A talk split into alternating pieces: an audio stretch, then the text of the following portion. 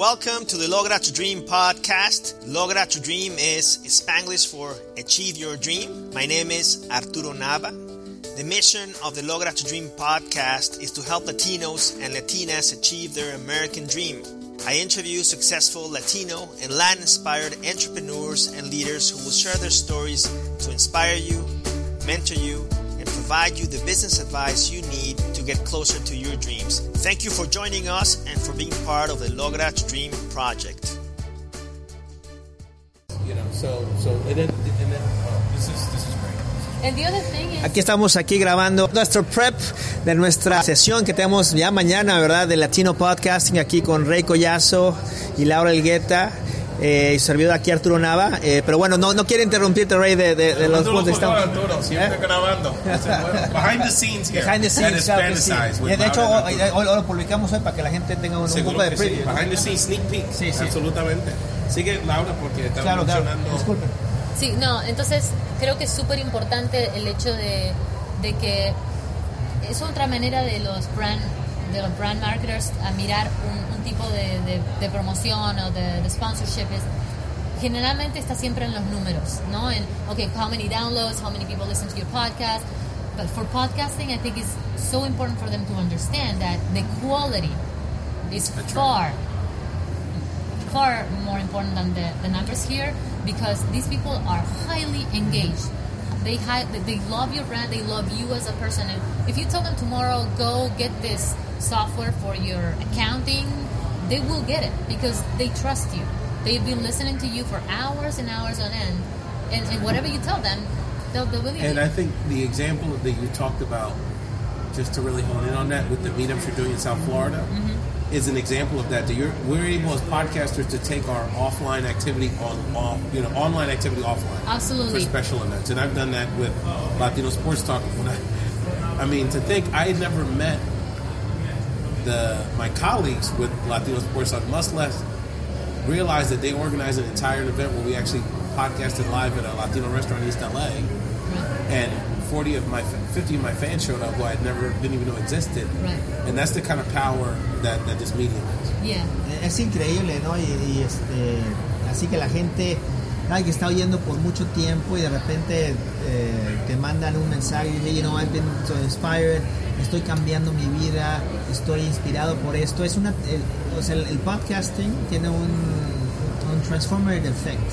Lo tuve en mi, en mi caso cuando, cuando yo a través de oír podcasting me decidí a hacer podcasting y también lo usé como una fuente de personal development eh, para aprender de todo, ¿no? Para aprender de, de online marketing, para aprender de, de, de mindset, de lo que tú quieras. Entonces ese poder del podcast y el engagement que se tiene, ¿verdad? O sea, muy pocos medios tienen ese, ese engagement y para una marca pues eh, puede ser algo muy muy interesante, ¿no? No, I'm sorry. I'm sorry. No, no, lo que iba a seguir es el tema de, marcas y de- en una conferencia como esta donde, donde vemos que hay una, una gran, ah, no sé si mayoría, pero veo, creo que siempre somos mayoría las mujeres, es una oportunidad increíble para que ellas se metan en este medio donde seguimos siendo minoría, todo lo que es tecnología, somos digamos el grupo más pequeño, es, es una oportunidad muy grande para tener exposición en un medio completamente diferente al que quizás están acostumbradas, que es blogging.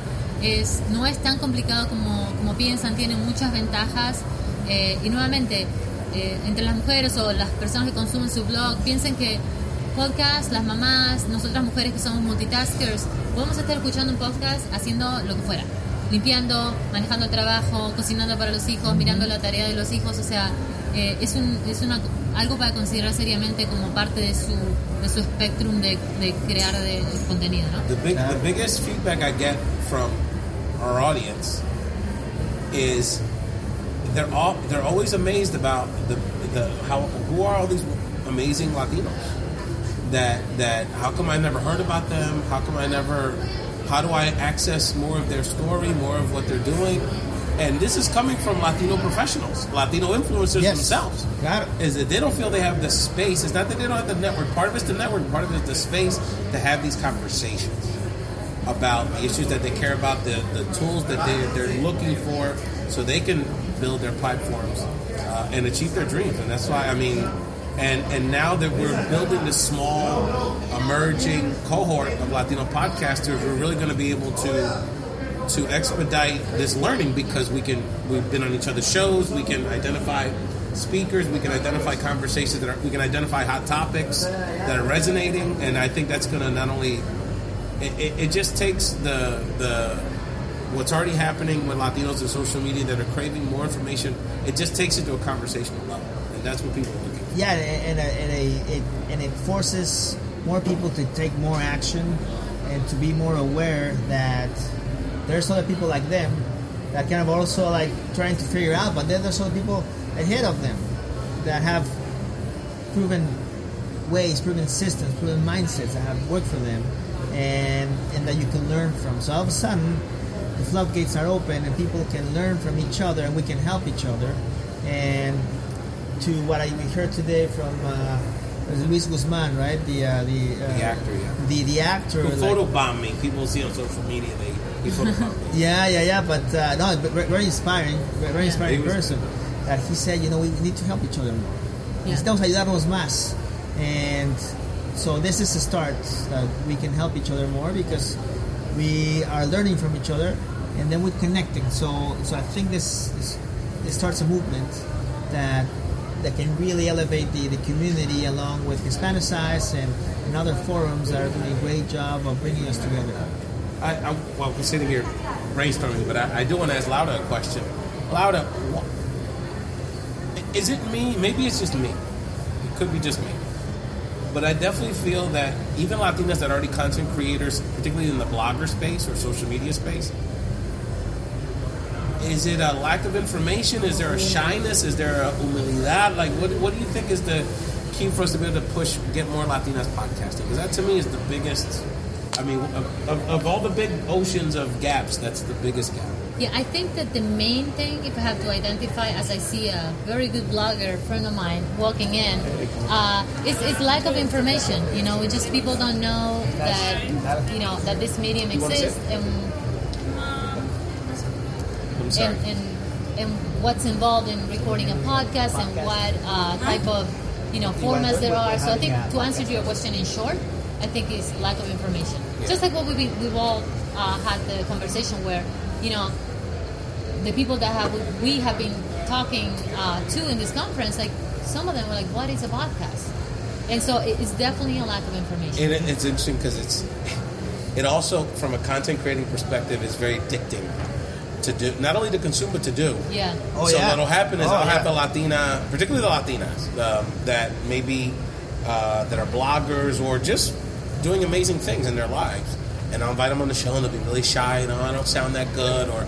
Or, or whatever excuse it is, and they do it once, and they all, and it's like, so when are you gonna invite me back again? Or I need to have a podcast, or I need to have a podcast. you know, and it just opens their, uh, they, you know, the other thing about this is that they're, and I see one of our great speakers there, Deborah. Um, that, uh, hey Deborah, how you doing?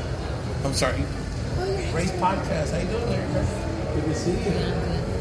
Aquí estamos aquí en este en plena conferencia ahora sí en Hispanicize 2015 y, bueno aquí eh, no you doing Deborah here so yeah actually we're, we're, you're now on a podcast. I you're now on the Logra Tu Dream We're podcast taping a- we're, we're, a actually sneak peek episode we're here sneak on peek the episode for for tomorrow's Deborah Dearest, everybody. podcasting session that is at 3 p.m. I hope you can join us And Deborah's Yeah, yeah. done podcasts. Yeah, and She Deborah, Deborah, the World- tell us a little bit about World yourself Latino Global Summit. Latino Summit. Yeah, she just did a, a podcast series. Oh, so yeah, that's that's, great. yeah. for, for the what- what's the again the name I did my own um, conference. It's called the Global Latino Summit. oh Global And- Latino Summit Yeah, great it's for Latino leadership training, and That's I, awesome. I did it via Telesummit.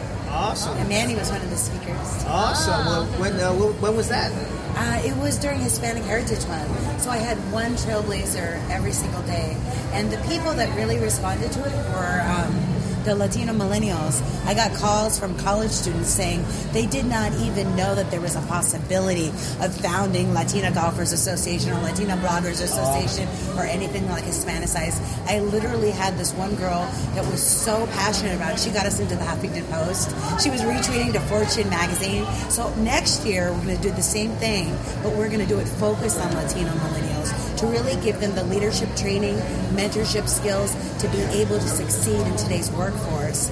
You know, knowing what they know about technology, we but partnering that with the communication skills and emotional intelligence to be successful. Well, let me tell you, we're totally aligned with, with your mission, our mission, because that's what we're trying to do with, Oh, uh, yeah, with, with, with the platform here of, of helping Latinos achieve their dream through mentorship and Yes. the, the inspiration. So, so when's in the, your uh, your event this year? Uh, we're going to do it the second week in November, and we're talking to Sprint about um, having their Aspira um, mentorship Well, program. as maybe, maybe we can do something with uh, the podcasting community. Absolutely. I would love that. Well, a lot of the a lot of her guests and colleagues have been on our shows, Yeah. and Yeah. Uh, we're part of that a larger network. Absolutely. That's awesome. Yeah. I would Yeah. love that. I'm all about collaboration. My company, Synergy Unlimited. So. Oh, okay. Awesome. So obviously You got to check out Laura's show. She's one of the few Latinas out there podcasting. Yeah. So, what, where, where can we find out more about about your show? Um, you can find out more about me at deborahdarris.com Okay. and then globallatinosummit.com. Okay, perfect. So, so there you hear it. Thank you. Yeah, you So many Thank celebrities walking around. Yeah, I mean it's. Uh, such a pleasure. Such a pleasure. hey, Deborah, let me give you my, my card here. Hey, Deborah, you have a. Deborah, you have a card on? He wanted to give you. Sure. I'm actually moderating the next session Oh. with Ms. Franco. We're supposed to have a meeting in that room, but Remy So- that we were just talking to works with Deborah. We were just Ah. talking about Oh, you. really? Yeah, we were just having a conversation. Oh, conversation. that's so Yeah. great. Yeah, Small world. Yeah. Isn't So- it a small world? Yeah, Remy is just amazing. Um, so I'm happy to be a maven with her. Muchas gracias, Deborah. Love it. Deborah's very connected to Silicon Valley. Good person to know. She's got a lot of Uh, I just came from the Israel. So I wanted to stay in the Silicon Valley. Um, yeah, so I'm in like every Silicon Valley group. Well, that, that's awesome. to. Hey, and then now, now we have uh, Marcos Orozco. Hey, Marcos, come on here. Hey, we're actually uh, we have actually we're, we're doing a uh, podcast. we're, do, we're doing a podcast here. Laura, Nice to meet you. So, so this is hey Arturo. The main main. Hey, How you doing? So, so we got here Marcos Orozco from Entrepreneur.com, and uh, we're here at Hispanicize 2015. Hey, Marcos, How you doing, my man? how you doing? Tell us I'm, what, what are you doing here? I'm excited, man. It's an awesome day today. It's uh, it's awesome to meet you finally in person. You know, this is a, a, a an awesome place to be. There's no place to be other than Hispanicize 2015.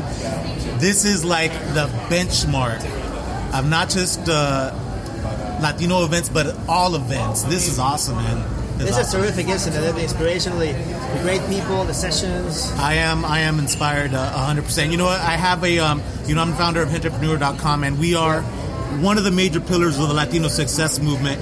And I gotta I gotta tell you, I'm gonna have a conference um, October the 16th, 17th, and 18th in Los Angeles.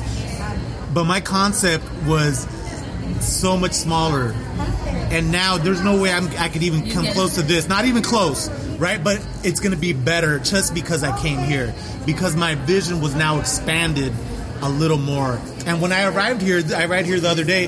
There was nothing to eat. I go to CVS and I buy an ice cream sandwich, and I'm about, I'm about a block and a half from this building. And I stood there for like an hour, just imagining the possibilities. And I kid you not, I ate two ice cream sandwiches, and I was just staring. I was staring at the Intercontinental Hotel, and I'm just, man, I'm just future casting in my mind of what the future, future is. The future is for entrepreneur.com, but it wouldn't be possible to elevate the game if I didn't come here, man. What's the.